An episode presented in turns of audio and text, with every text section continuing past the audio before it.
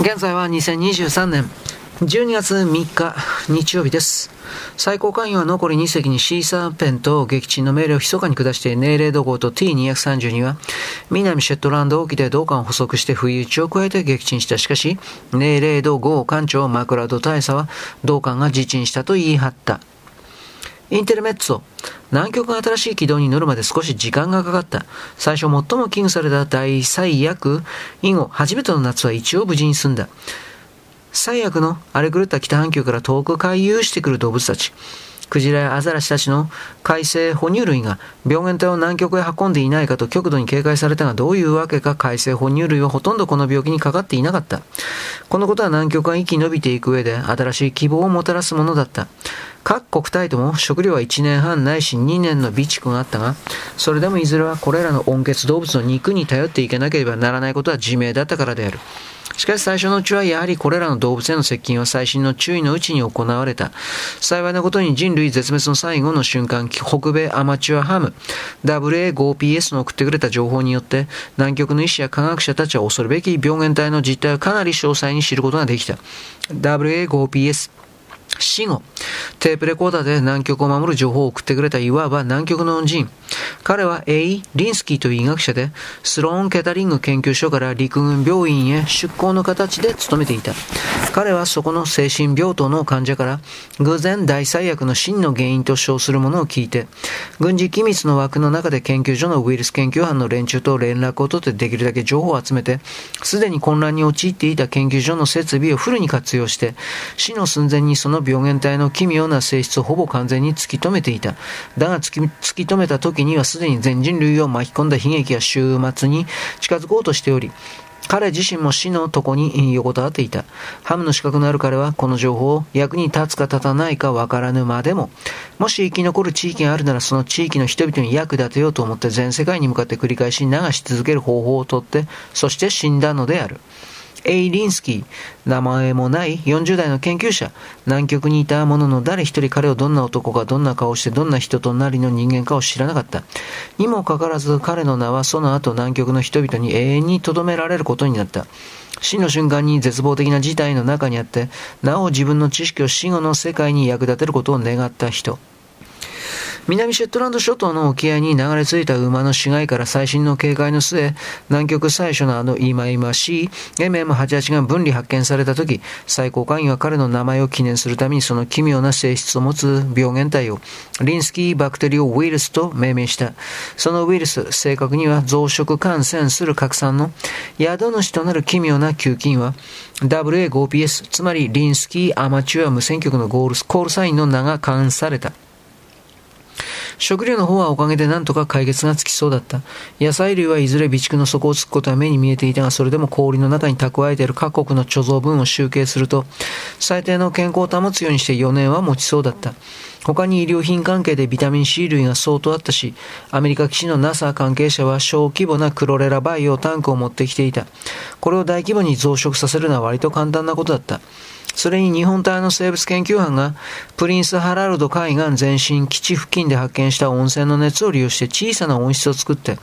バッテリー式の人工太陽灯と全然太陽灯なしの南極の自然光だけでの植物栽培をやっていた。その中に野菜がだいぶ混じっていて、種子も各種あったので少し大規模にやれば一部野菜の補充もできそうだった。その他、南極圏の海藻やプランクトンの利用も真剣に考えられた。次に問題になるのは動力だった。原子力の発電の規模は国によってまちまちだったが、ウラン燃料棒の予備を入れてまず各国とも平均4、5年は持つとされていた。しかし、毎年夏の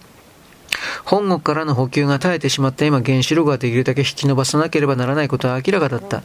燃料再挿入は極地向けとしてどの動力炉も比較的簡単に遠隔操作でできるようになっていたが、あの危険極まりない放射能の塊である使用済み燃料棒を再生処理できる装置はまだなかった。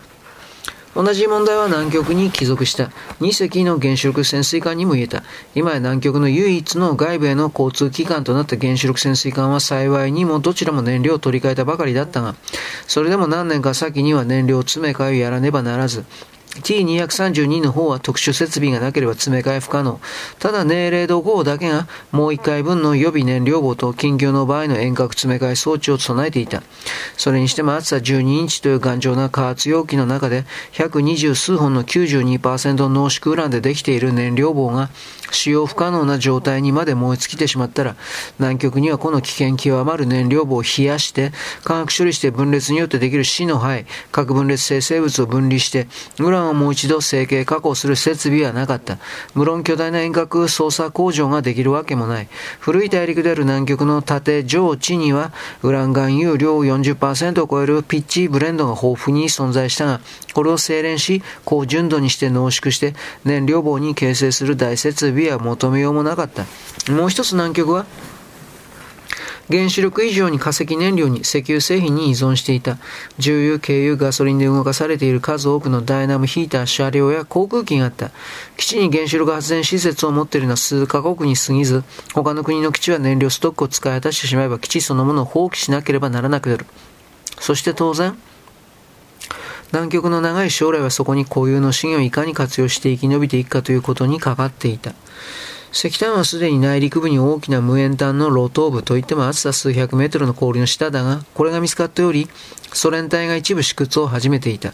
石油の方もフランス、デュアビル基地のあるアデリーランドにかなり有望な油田が見つかっていた。南極最高委員会は各国の掘削機械やパイプ機械などの教室を求めてこのポルトマルタン油田の本格開発を当面の最重要施策にした。石油は比較的簡単な寄せ集めの施設で清流ができる。クリントン万能バ万能バーナーを改良して熱源を原油に取った。氷と雪と恐るべき低温と、それに吹雪や短い作業期間という悪条件の中で数名の犠牲者を出してやっと完成した。アデリーランド製油所が、それは南極の強風と国間を考慮に入れて、表現の大所に固まる背の低い多列式清流とを持った奇妙なひどく間に合わせの感じのする工場だったが、最初のガソリンを作り出したのは翌年の夏だった。だが南極で生き延びていくためにはさらにいくつかの条件が必要だった。機械類や通信機械は医療は住居は、これらのものは南極の苛烈な気候の中ではるかに早く損耗した。金属製品は零下80度の低温の中で長期間使用しているとひどく高張力が落ちた。プラスチック類は嫉妬し脆くなった。動力機械類は摩耗して通信機は半永久的なトランジスター化された部分を除いて故障部品の補充がつかなかった。ここまでよろしくごきげんよう。